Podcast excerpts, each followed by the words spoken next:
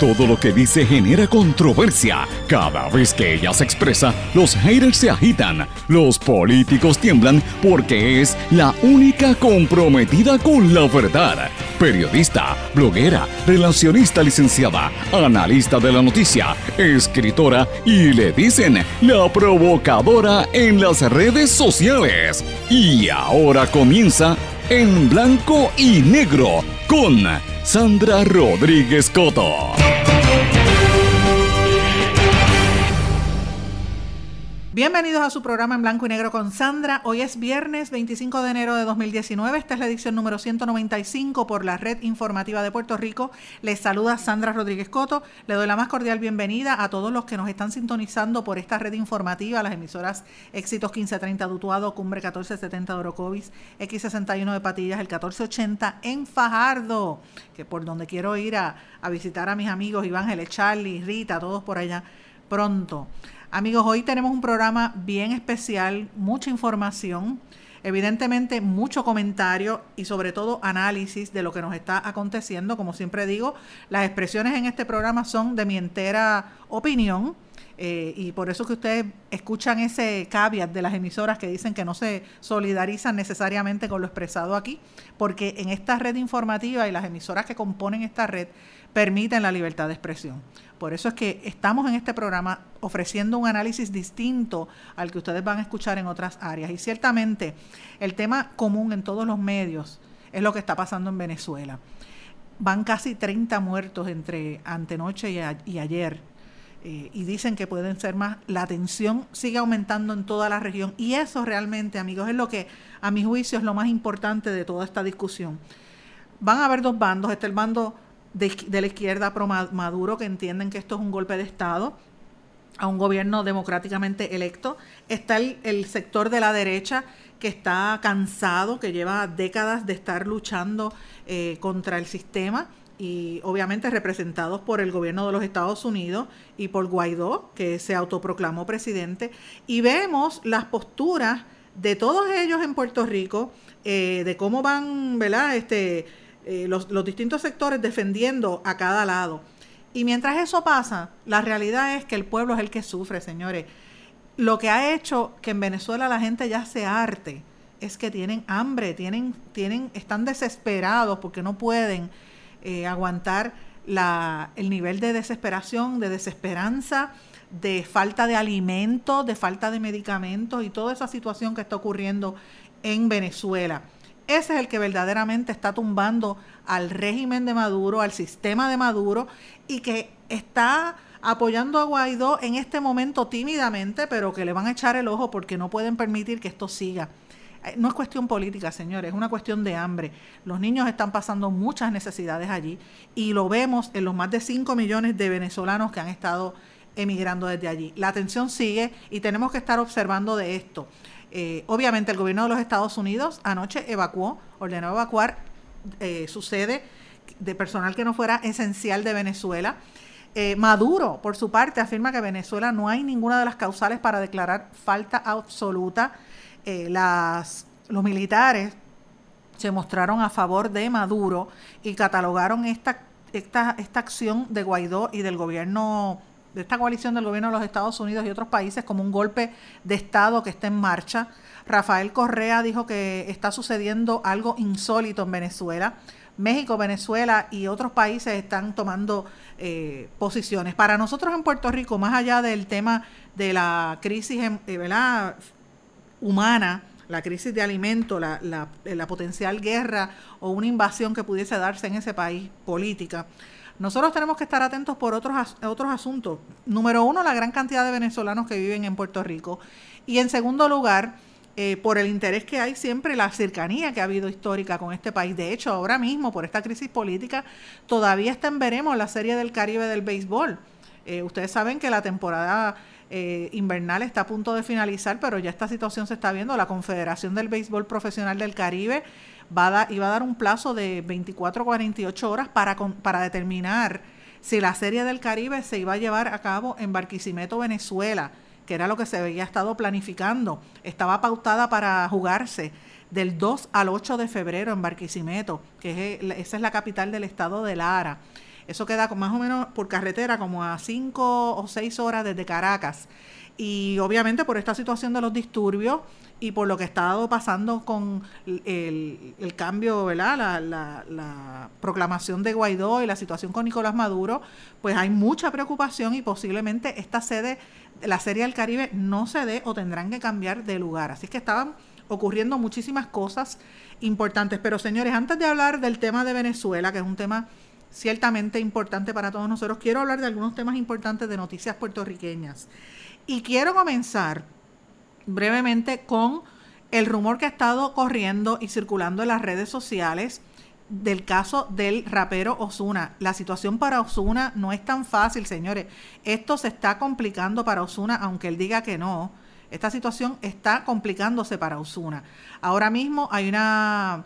Eh, ha trascendido públicamente. Ustedes recordarán que Osuna había estado eh, eh, involucrado en un tiroteo donde se alega que salió corriendo y posteriormente murió asesinado un cantante eh, de trap que, identificado como un trapero homosexual, auto-identificado como tal, Kevin Fred, y aparentemente un joven que había estado comentando de, supuesta, de una supuesta relación entre Osuna y Kevin Fred o una amistad que habían entre ambos, y él eh, está, está vinculado al área de Villa Palmeras, Cantera, Barrio Obrero, en esa área, fue asesinado anoche en Bayamón por varios impactos de bala, aparentemente por unos sicarios, según informantes de varios medios cibernéticos, eh, específicamente un medio eh, que lo circulan miembros de la policía.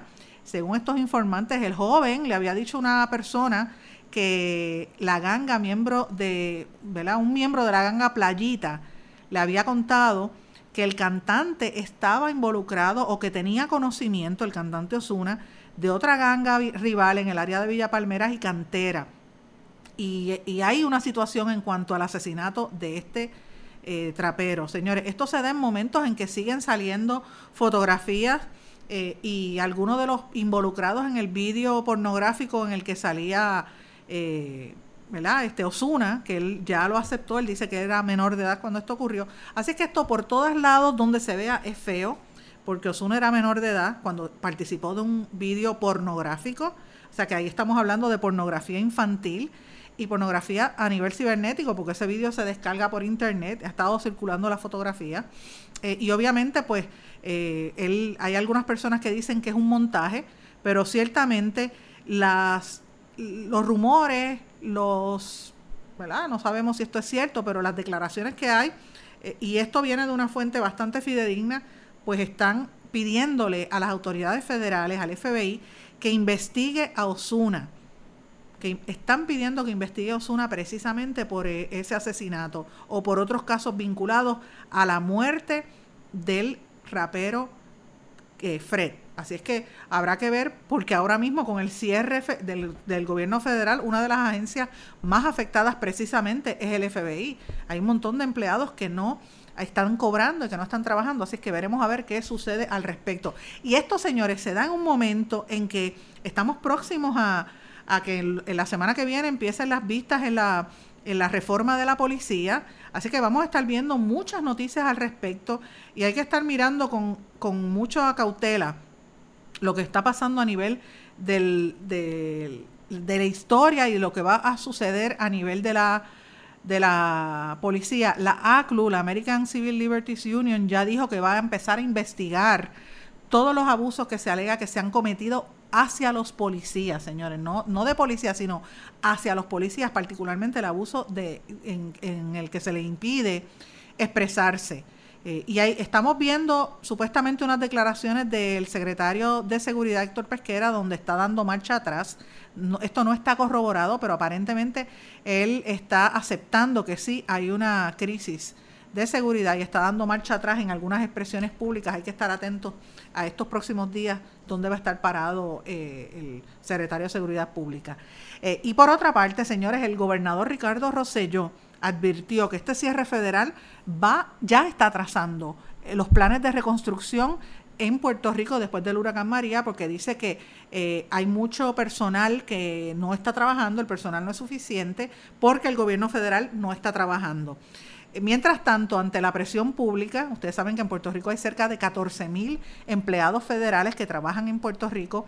El gobernador finalmente ha anunciado una serie de, ofertas que le va a dar a estos empleados, incluyendo transporte público gratuito, micropréstamos con el Banco de Desarrollo Económico, moratorias en las deudas de energía eléctrica y de acueductos, micropréstamos, como mencioné, moratoria de 90 días en todas las agencias del gobierno, transporte de la guagua de la AMA gratis. La Oficina de Desarrollo Socioeconómico Comunitario va a garantizar los em, eh, organizar empleados gubernamentales voluntarios y del tercer sector para repartir comida libre de costo a las personas afectadas, asistencia eh, de corrección y rehabilitación para ir eh, para, en el caso de los de la cárcel federal, el centro de detención de Guainabo, y los beneficios del desempleo y del programa del PAN que están disponibles. Y esto está excelente. Yo felicito al gobernador por esta iniciativa porque estamos hablando de una gente que siempre ha sido productiva y que siempre ha sido colaboradora con Puerto Rico, que son los mismos puertorriqueños, muchos de ellos empleados federales. Ahora, la pregunta es, todos estos beneficios que se les están dando a estos 14 mil empleados federales, ¿el gobierno se los va a dar a todos los empleados que están por cuenta propia, que llevan meses incluso sin cobrar, algunos desde noviembre, algunos desde octubre? Porque los pagos se han retrasado, porque por la crisis económica los, los, contratistas no están pagando a tiempo y muchos de ellos están en igual o peor condición que los empleados eh, de gobierno federal. Eh, y ahora, de hecho, los que están por su cuenta también tienen que pagar un impuesto mayor de 10%. La pregunta es esa, ¿le va a extender estos beneficios a esas otras personas que estamos hablando que son cerca de 160 mil empleados por cuenta propia o porque son eh, ¿verdad? Em, em, em, emprendedores aquí en Puerto Rico, esa es una cosa que el gobernador no ha contestado. Vamos a una pausa y regresamos enseguida. No se retiren, el análisis y la controversia continúa en breve, en blanco y negro, con Sandra Rodríguez Coto.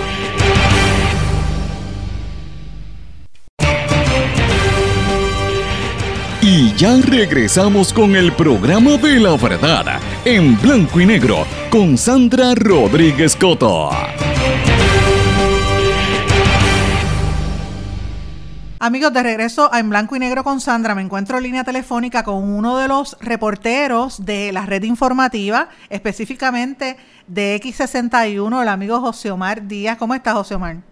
Saludos Sandra, saludos a todos los que escucha de X61 y de la red informativa que siempre sé que están pegaditos por ahí. Estamos hablando con... Todo bien, gracias a Dios. Y, estás por allá pasando frío. José Omar está en Boston, ¿verdad? Eh, está haciendo un poquito de frío, sí, estoy por acá. ¿Cuánto está la temperatura por allá? Eh, bueno, a la hora que estamos conversando, normalmente eh, va a estar en 17 grados. Ay, Dios mío, Dios mío. Abrígate bien, que eso es terrible. Pero bueno, tú que estás por allá y, siempre nos mantienes al tanto de lo que está ocurriendo, ¿cómo están viendo en Estados Unidos, particularmente en el Northeast, en el noreste, la situación con el cierre del gobierno federal? Hay varios panoramas, Sandra. Hay, eh, hay, hay, como hay tanto latino, que lo que la gente piensa que no, pero sí hay muchos latinos. Eh, están mucho más preocupados por sus países. Lo, lo que lo que son los puertorriqueños por el estatuto de Puerto Rico y, cuánto dinero pueda perder y cuánto no va a llegar. Eh, la mayor preocupación son los cupones de alimentos, eh, lo que acá se conoce como SNAP, allá son los cupones aunque a la hora que estábamos hablando, comentábamos antes, eh, antes de comenzar la entrevista, que había la comisionada residente Jennifer González había enviado un tuit donde hablaba de que era posible que llegaran a los 600 millones, no tenemos nada oficial en las manos y, de, nosotros dependemos de las cosas oficiales. Así que, de, eh, teniendo este panorama, pues aún así continúa la preocupación y la incertidumbre porque tú uno ve a las personas que tienen comunicación con la gente de la isla y le dicen, mira, este, posiblemente nos quedamos sin cupones o nos quedamos sin plan médico. Y esa es la mayor preocupación. En el sentido de acá, pues mira, sí, ya eh, por lo menos el estado de acá, de, en, Boston, lo que ha hecho es expresiones sobre qué va a estar ocurriendo si el cierre se prolonga, si pasa mucho tiempo. Eh, se habla que pues para marzo sección 8 se quedaría sin, sin, sin fondos para el mes de febrero, eh, los cupones de alimentos, pero todo está en un veremos. Ninguno de las oficinas está segura de qué va a estar ocurriendo, pero la mayor preocupación se habla del de los territorios, como te comentaba, ¿por qué? Porque pues eh, usaban la, la frase en estos días este unos colegas periodistas que decían que cuando Puerto Rico, cuando a Estados Unidos da bronquitis, Puerto Rico tiene pulmonía o los territorios tienen pulmonía. ¿Por qué? Porque pues la, la, la paridad de dinero. Hay preocupación con, con los cierres de los cierres la ausencia de, de, de los agentes de TSA, porque hay muchos de las personas que no cobran, se declaran por enfermedad y y pues está provocando retrasos en muchos de los aeropuertos de acá. Eh, y en los controladores aéreos también, que hay un problema bastante serio con eso.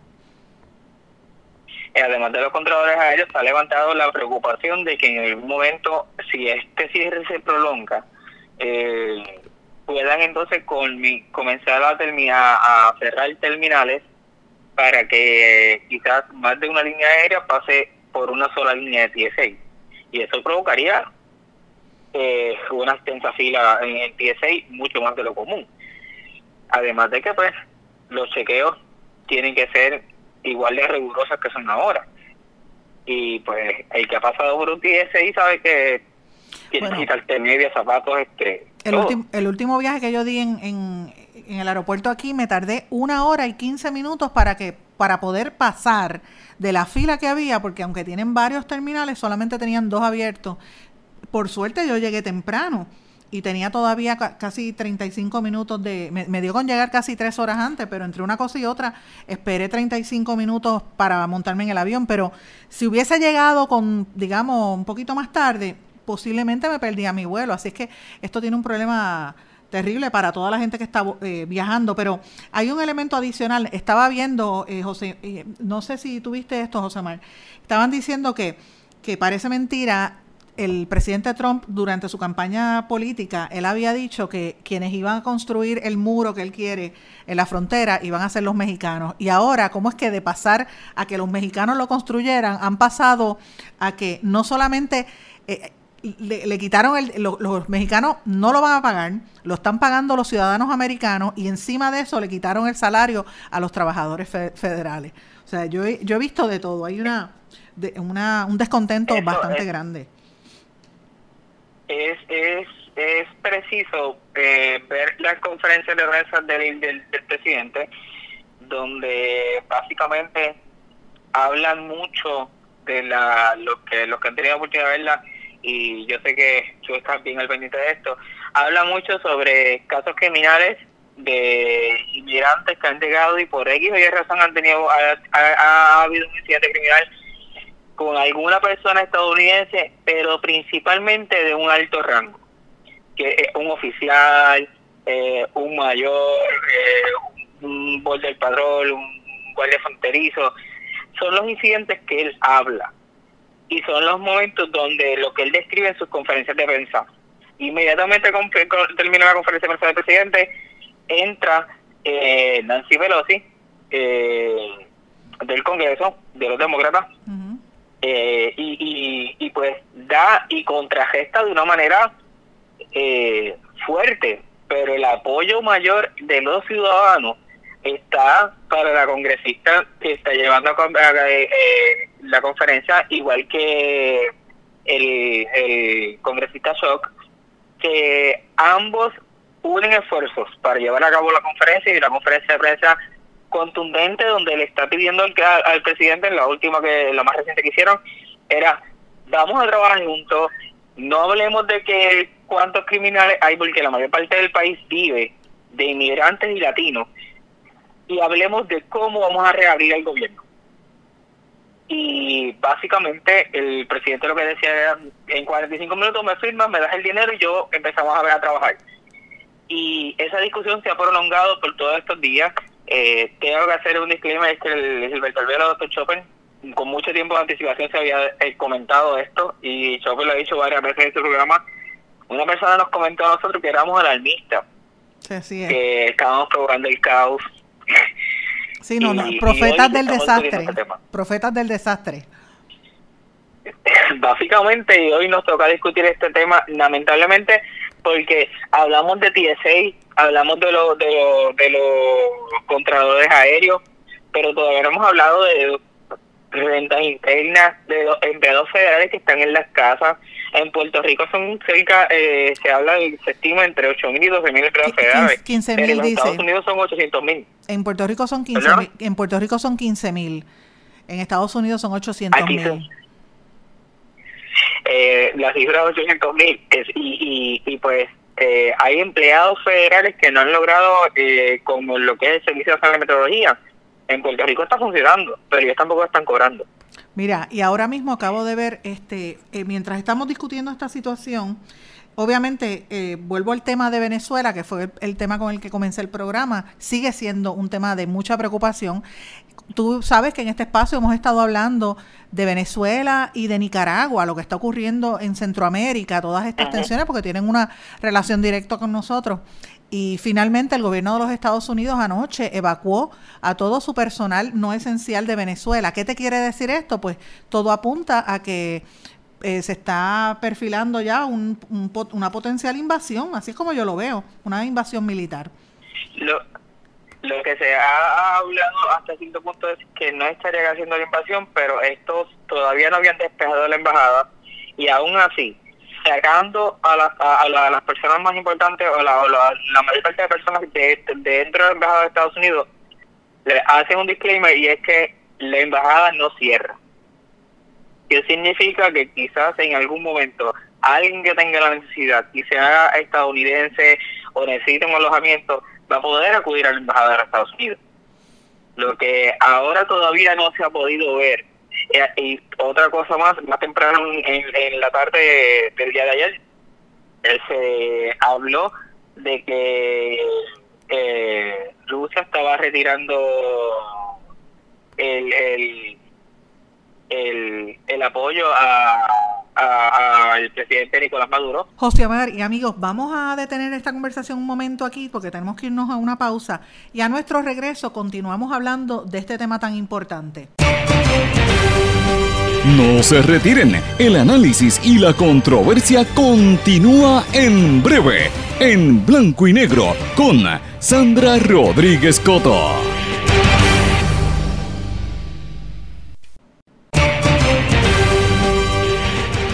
Ya regresamos con el programa de la verdad, en blanco y negro, con Sandra Rodríguez Coto.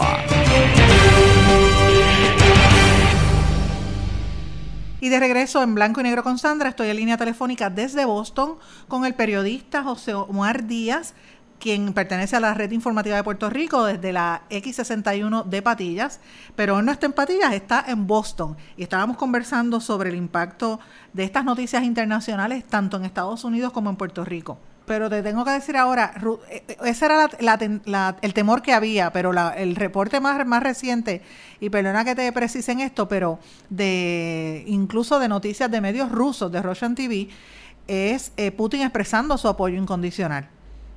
Ya lo dijo, a Maduro. Y, y, reafirma que Maduro es el gobierno, el gobernador legítimo. México está todavía en, en, veremos. México dio a entender que no quiere la violencia y que está eh, favoreciendo al gobierno de, Maduro. Ha, tomado una ruta bastante diplomática, por decirlo así, quiere, quiere estar como en dos aguas el mexicano, el presidente mexicano. Pero lo que es Ecuador, lo que es Bolivia, lo que es Rusia, por ejemplo, se han mostrado a favor hasta ahora públicamente. Ya Putin hizo las expresiones. Y Estados Unidos en el sentido de Rusia fue el, el, el embajador básicamente el, el, presidente de Rusia ha, eh, ha, dicho lo que ya este ha mencionado igual tiene eh, en la vereda de frente eh, brindando la solidaridad a Nicolás Maduro China Rusia como mencionaste Cuba México Irán y Bolivia Imagínate. que están que están eh, en apoyo a lo que es el, lo, contrario a Nicolás Maduro es Chile, Paraguay, Perú, Argentina, Ecuador, Guatemala, Canadá y República Dominicana, entre otros. Eh, Colombia y Estados Unidos se, se unen a eso. Así que, y el brasileño Iván Duque. Sí, hay que ver. No, eh, el colombiano, colombiano presente. exacto, el, el, el, brasileño es Jairo Bolsonaro. Jair Bolsonaro, Jair Bolsonaro. Bueno, pero estamos, estás, estás ahí viendo todos estos países, estás leyendo posiblemente en portugués. Y muchísimas gracias y vamos a mantenernos en contacto a ver qué está pasando por allá por los Estados Unidos. ¿Qué te parece? Pues un fuerte abrazo a todos. Gracias, Sandra, por la oportunidad, por siempre estar con nosotros. A la gente que nos escucha a través de, la red informativa de que siempre te voy a aprovechar un minuto para decirles que el que se pierda el programa de Sandra Rodríguez Coto o el de Gilberto Veloz, Chopper, tiene que entrar a la aplicación de que 61 va a ir a la pestaña donde dice podcast y ahí va a poder disfrutar a cualquier hora del día el programa de Sandra Rodríguez Coto después de la una de la tarde, todos los días colocamos el programa y van a poder escuchar el programa de Sandra, de Dr. Chopper y el día siguiente pues cambiamos entonces de, de programa junto con la gente, así que manteniendo los 24 horas informaditos con todo lo que necesitan saber de en blanco y negro y hablando en plata con Dr. Chopper. Excelente, y vamos a estar con bastantes proyectos próximamente, ¿verdad que sí? Contenido único. Eso, eso, eso estamos trabajando, estamos bregando mucho por acá. y trabajamos con, con la salud, pero también trabajamos con ustedes y, dando la mano. Y, pues, como siempre, queriendo informar lo más posible al público. Importante, Sandra, Puerto Rico no se puede desconectar mucho de esta, estos acontecimientos eh, sé que está contra el tiempo, pero lo que afecta a los Estados Unidos afecta a Puerto Rico directamente. Tenemos que mirarlo todo el tiempo, por eso es mi insistencia. Y no podemos estar mirándonos en el ombligo necesariamente y hablando de Osuna. Hay otras cosas más importantes en este momento histórico. No es que no lo, no, no, es que no lo miremos. O sea, yo ayer le dediqué un segmento eh, antes de ayer a, Osuna, eh, porque era una noticia a mi juicio importante. pero no es lo único, están pasando otras cosas mucho más serias eh, y, obviamente el tema de la diáspora y de nosotros en Puerto Rico también. Muchísimas gracias, José Omar. No, gracias a ti, Sandra. Y nos vemos pronto, ¿ok? Seguro que sí, siempre. Saludos a la gente de la red informativa y a mi gente de Patillas, un fuerte abrazo. Hasta luego. Señores, ese era José Omar Díaz, el reportero de X61, miembro de la red informativa de Puerto Rico y estaba hablando con nosotros desde Boston, en Massachusetts. Pero vamos a volver a algunas noticias importantes aquí en Puerto Rico. Hay una resolución en el Senado de Puerto Rico radicada por Zoela Boy que busca implementar un toque de queda para todos los menores de 16 años o menos eh, en todo Puerto Rico y esta a raíz de las estadísticas que se han ido recopilando sobre la cantidad de jóvenes que han muerto en lo que va de año. 30 personas han sido asesinadas en lo que va de mes y muchos de estos asesinatos tienen que ver con jóvenes menores de edad en horarios fuera de, ¿verdad? Después de, en altas horas de la noche o de la madrugada. Según estadísticas del National Youth Rights Association, 400 ciudades en los Estados Unidos han implementado toques de queda partiendo de la premisa que mantener a los niños y a los jóvenes fuera de las calles durante ciertas horas de la noche ayuda a mantener niveles bajos de crímenes juveniles y, crímenes donde las víctimas sean menores de edad. Miren, yo de verdad lamento y, tiendo a mirar con, escepticismo este tipo de cosas que coarta algún tipo de, derecho fundamental como es el derecho a, caminar libremente, eh, incluyendo a los niños, porque los niños tienen derecho. Ahora, yo puedo entender de dónde ella parte, porque ciertamente eh, la situación de la criminalidad tiene a la gente bien preocupada y hay que buscar alternativas distintas. Lo que me preocupa con esto es que los jóvenes van a seguir saliendo. La mayoría de los que están en la calle no es que son menores de edad, que, que delinquen, que son parte del bajo mundo. Y me preocupa también con los jóvenes menores de edad que pertenecen a deportes o hacen algún, eh, pertenecen a algún equipo o están en alguna clase nocturna porque eso a veces pasa, clases de baile, clases de, están en un equipo de baloncesto, juegan por la noche, nadan en la piscina por la noche, pues e, ese tipo de cosas me preocupa eh, y eso habría que ver cómo va a quedar eh, consignado en esa resolución que está presentando Zoela Boy. Bueno, señores, otra de las cosas importantes que también quería mencionarles, que esto es algo que tenemos que tenerlo en nuestra mente, el ex secretario de Vivienda Federal, lidera un grupo para estudiar la crisis de vivienda en Puerto Rico. A mí me pareció que eso es fundamental, señores, porque eh, obviamente eso se llama la iniciativa, iniciativa Blueprint. Eh, para identificar la cuestión de la vivienda pública en Puerto Rico, de qué manera eh, toda esta situación nos va a seguir afectando. Y esto es parte de las estrategias que tiene el Centro para la Nueva Economía. Y lo que quieren ellos es integrar a las perspectivas de diversos grupos conocedores en esta área para tratar de atajar la crisis en vivienda que hay en Puerto Rico. Nosotros sabemos que aquí hay una situación de en exceso, viviendas vacías. Y hay mucha gente que necesita dónde vivir. O sea que de alguna forma tenemos que que ver cómo se encaja esa situación con tantas propiedades que hay vacías en Puerto Rico y con la necesidad real de muchas personas para poder vivir en un lugar accesible. Bueno, y este tema que también es fundamental, el nuevo subdirector ejecutivo de la Autoridad de Energía Eléctrica cobrará 149 mil dólares al año. Me refiero a Jaime López. Jaime López, ustedes lo recordarán porque Jaime fue bastante conocido. Yo digo Jaime porque lo conozco de hace muchos años y su hermana es mi amiga, su hermana este, eh, trabaja en, en Mari Carmen López, es publicista, de hecho, trabaja en alguna manera con la agencia de publicidad COI, pero la conozco desde hace más de 20 años. Es una publicista, compradora del área de medios muy reconocida y le tengo un gran aprecio. Eh, y, ellos siempre han estado vinculados de alguna manera u otra al Partido Nuevo Progresista y al gobierno. López, su hermano, fue eh, por mucho tiempo y de hecho fue director de la compañía de turismo cuando el gobierno de Luis Fortuño también dirigió la autoridad para el distrito de convenciones, la autoridad para el desarrollo de Roosevelt Roads y también para otra, para, si no me equivoco, la autoridad de, los, de puertos. Pues a él lo nombraron para la, para, como subdirector ejecutivo de la Autoridad de Energía Eléctrica con ese salario. Eh, y, y obviamente es interesante porque es 20 mil dólares menos que el último que pasó por allí, que fue Justo González. Justo González se ganaba 170 mil al año porque obviamente Justo González había sido director ejecutivo interino de energía eléctrica.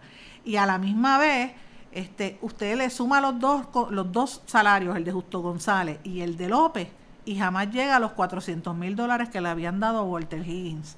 Walter Higgins se ganaba 450 mil dólares al año. Ustedes recordarán que eso, eso provocó muchas críticas y fue parte de la salida de él de la autoridad. Así es que por lo menos vemos que es una persona reconocida que ha trabajado en unas posiciones eh, altas en gobiernos anteriores, vinculado al PNP, Jaime López, a quien conocemos hace mucho tiempo. Ojalá que tenga éxito en esta gestión, pero que no sigan subiendo los precios de la luz, porque nos vamos a chavar todos aquí. Señores, y la compañía, la Asociación de Compañías de Seguro rechazó las expresiones del senador Carmelo Ríos, quien instó ayer a los municipios a demandar a las compañías de seguro que atienden sus reclamaciones por daños provocados por el huracán María.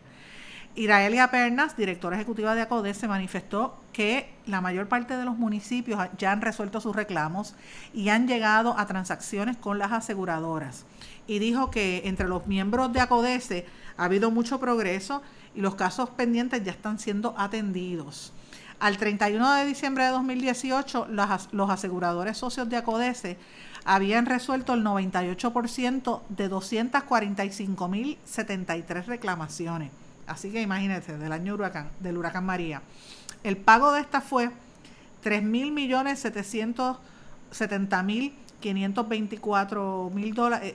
Eh, en otras palabras, casi 3.8 billones de dólares, que es lo que ya se le ha pagado de parte de las aseguradoras. Eh, y obviamente los municipios que están llevando reclamos a los tribunales, pues va, va a prolongar esta, esta agonía para muchos sobre todo para la gente que todavía las casas al día de hoy no tienen electricidad. Hay un montón de sitios, me estaban hablando de un pueblo en, el, en Morovis, un barrio en Morovis donde está todavía la gente eh, sin el servicio eléctrico, familias que llevan más de un año todas esas calles y, la misma urbanización sin, eh, o el área de vivienda sin servicio eléctrico, y también la cantidad de gente sin vivienda. Señores, la semana que viene yo voy a estar hablando de un proyecto bien bonito en el que voy a estar participando para para tratar de identificar casas eh, de gente que necesita hogares y se le van a construir casas. El primer proyecto esperamos hacerlo eh, pronto y cerca de 50 artistas plásticos, pintores, desde, desde Martorelli, Rafi Treyes y Carmelo Sobrino, Carla Negrón, hasta más de 50 autores que hemos donado obras para que sean rifadas en una, en una actividad para recaudar fondos y poder construir la primera casa semilla, que es una casa eh, que se le va a construir un maestro retirado a quien FEMA no le dio absolutamente nada, ni los gobiernos tampoco. Así que estemos pendientes a eso. Señores, vamos a una pausa y regresamos enseguida. No se retiren, el análisis y la controversia continúa en breve, en blanco y negro, con Sandra Rodríguez Coto.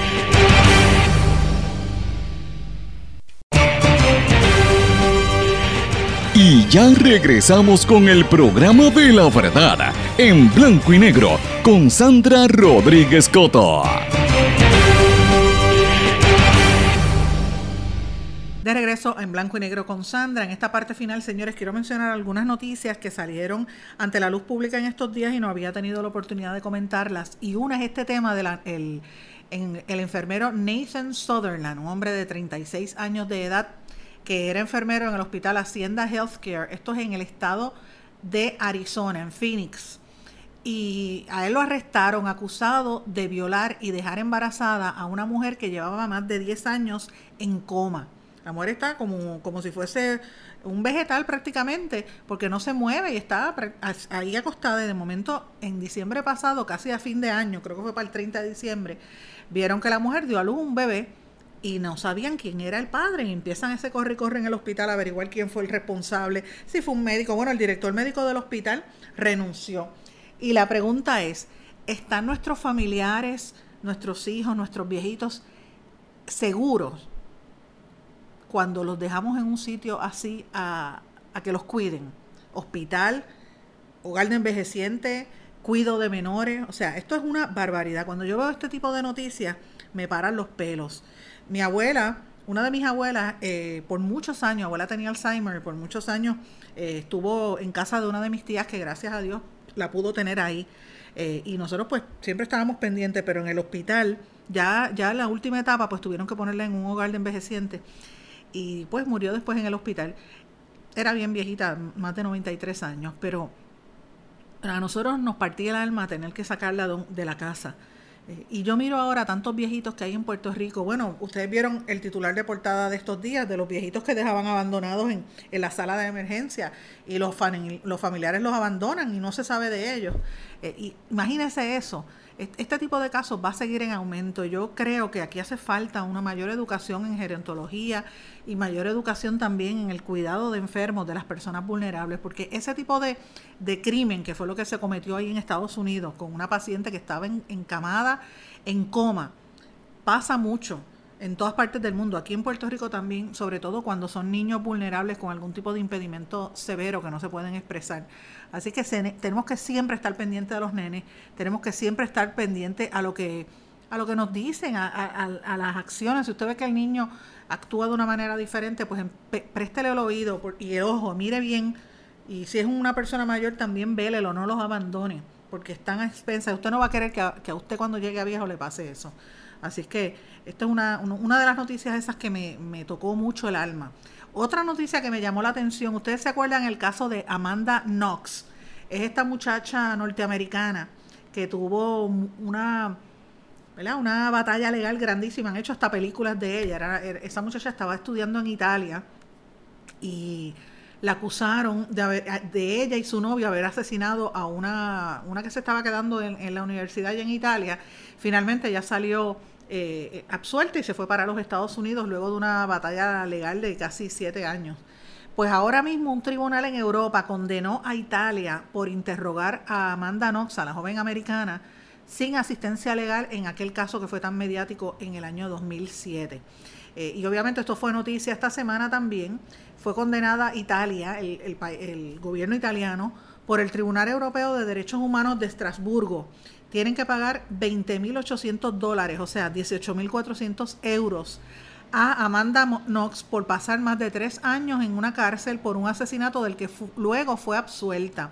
Knox denunció a la policía italiana por amenazas y violencia física durante el interrogatorio en el caso del asesinato de la joven británica Meredith eh, Kershak ocurrido en el año 2007, el cual además se llevó a cabo sin un abogado y sin un intérprete. Si bien el Tribunal Europeo de Derechos Humanos falló que Knox sí había sido mal asesorada, descartó que hubiese sido sometida a un, trato degradante, que hubiese sido abofeteada por la policía en dos ocasiones como ella había declarado. De acuerdo con el tribunal, Knox fue interrogada sin asistencia legal en un momento en que había un cargo criminal en su contra, sin ninguna circunstancia excepcional que lo justificara. Knox era particularmente vulnerable dado que se trataba de una mujer joven extranjera de tan solo 20 años en aquel momento y que no llevaba en, Italia mucho tiempo y tampoco hablaba italiano de manera fluida. Este caso, en el de Amanda Knox, me acuerda a mí un caso que yo investigué cuando era periodista, que de hecho esa fue la última investigación grande cuando que hice para el periódico El Nuevo Día. A lo mejor ustedes lo recuerdan, el caso del niño ruso, ruso-lituano, un niño que llegó aquí con su mamá, lo remueven del hogar, lo ponen en un hogar sustituto en Canóvanas y una jueza, que era la jueza administradora del tribunal de Carolina, Maritza Ramos, nunca se me olvida el nombre, eh, falsificó cuanto documento usted se pueda imaginar, hasta certificados de nacimiento, para tratar de adoptar ese niño que estaba en un hogar de cuido, era un, hogar eh, de esto, del departamento de la familia, de la hermana de su empleada doméstica. Mira, mira el, enredo. Trajeron hasta de Lituania al papá del, del nene y la mamá recuerdo que la mamá había sido víctima en un caso parecido a esto, la arrestaron y la deportaron de Puerto Rico sin poder ni siquiera eh, eh, defenderse. Ella no hablaba español y casi no hablaba inglés. Ella hablaba ruso y lituano y no tuvo una representación legal. Y por todo eso, cuando la sacan de aquí, dejaron al nene y mira, por poco ese niño, sabrá Dios lo que hubiera pasado con ese niño. Han pasado muchísimos años de eso y siempre es importante tener la representación legal en esos casos. Y termino diciendo este otro caso que a mí me, llamó mucho la atención. Esto fue en Tampa, en Florida. El pastor de una iglesia de estas mega iglesias está defendiendo su vida de lujo y, y, ¿verdad? y estilo, porque él dice que es hijo de Dios y se lo merece. Él le regaló a su esposa un Lamborghini valorado en 200 mil dólares. Oigan esto, y vive en una casa valorada en 1.8 millones de dólares, ambos pagados con los diezmos de su iglesia. Miren esto, me refiero al pastor John Gray, eh, que realmente le regaló a, la esposa de, porque Dios le dijo que había que regalarle un Lamborghini por el aniversario de, casado, le regaló un Lamborghini eh, Urus, valorado en 200 mil dólares. Él es el pastor de la iglesia Relentless Church en, en Greenville, perdóname, Greenville, South Carolina, pensé que es South Carolina, eh, corrijo, no es Tampa, es en Carolina del Sur. Y es pastor, pertenece a la iglesia de este pastor famosísimo que sale por televisión, Joel, eh, Joel Austin, de la iglesia Lakewood Church. Eh, y obviamente es de estos pastores mediáticos de la prosperidad. Traigo este tema porque ustedes recordarán que hace poco yo escribí una columna sobre Cash Luna, que estaba aquí, ese es el que dice que a la iglesia uno va con la, con la chequera, este, y ese ha estado aquí reuniéndose con un montón de políticos puertorriqueños y pastores, eh, y es el que ha sido vinculado a un esquema de unos narcotraficantes que utilizaban el avión de la iglesia para traficar droga en Centroamérica. Eh, y entonces uno ve a esos pastores y uno dice, pero ven acá, ¿qué es esto? Este, este pastor en Carolina del Sur le dijo que Dios informó que había que pagarle a su esposa ese regalito de aniversario, 200 mil pesos, un Lamborghini. ¿Qué usted le parece eso? Él vive en una casa que le dije eh, de casi 8 mil pies cuadrados eh, y el valor de esa propiedad es 25 veces más que las propiedades que están a su alrededor, porque en el sitio donde él está en Carolina del Sur hay mucha gente pobre.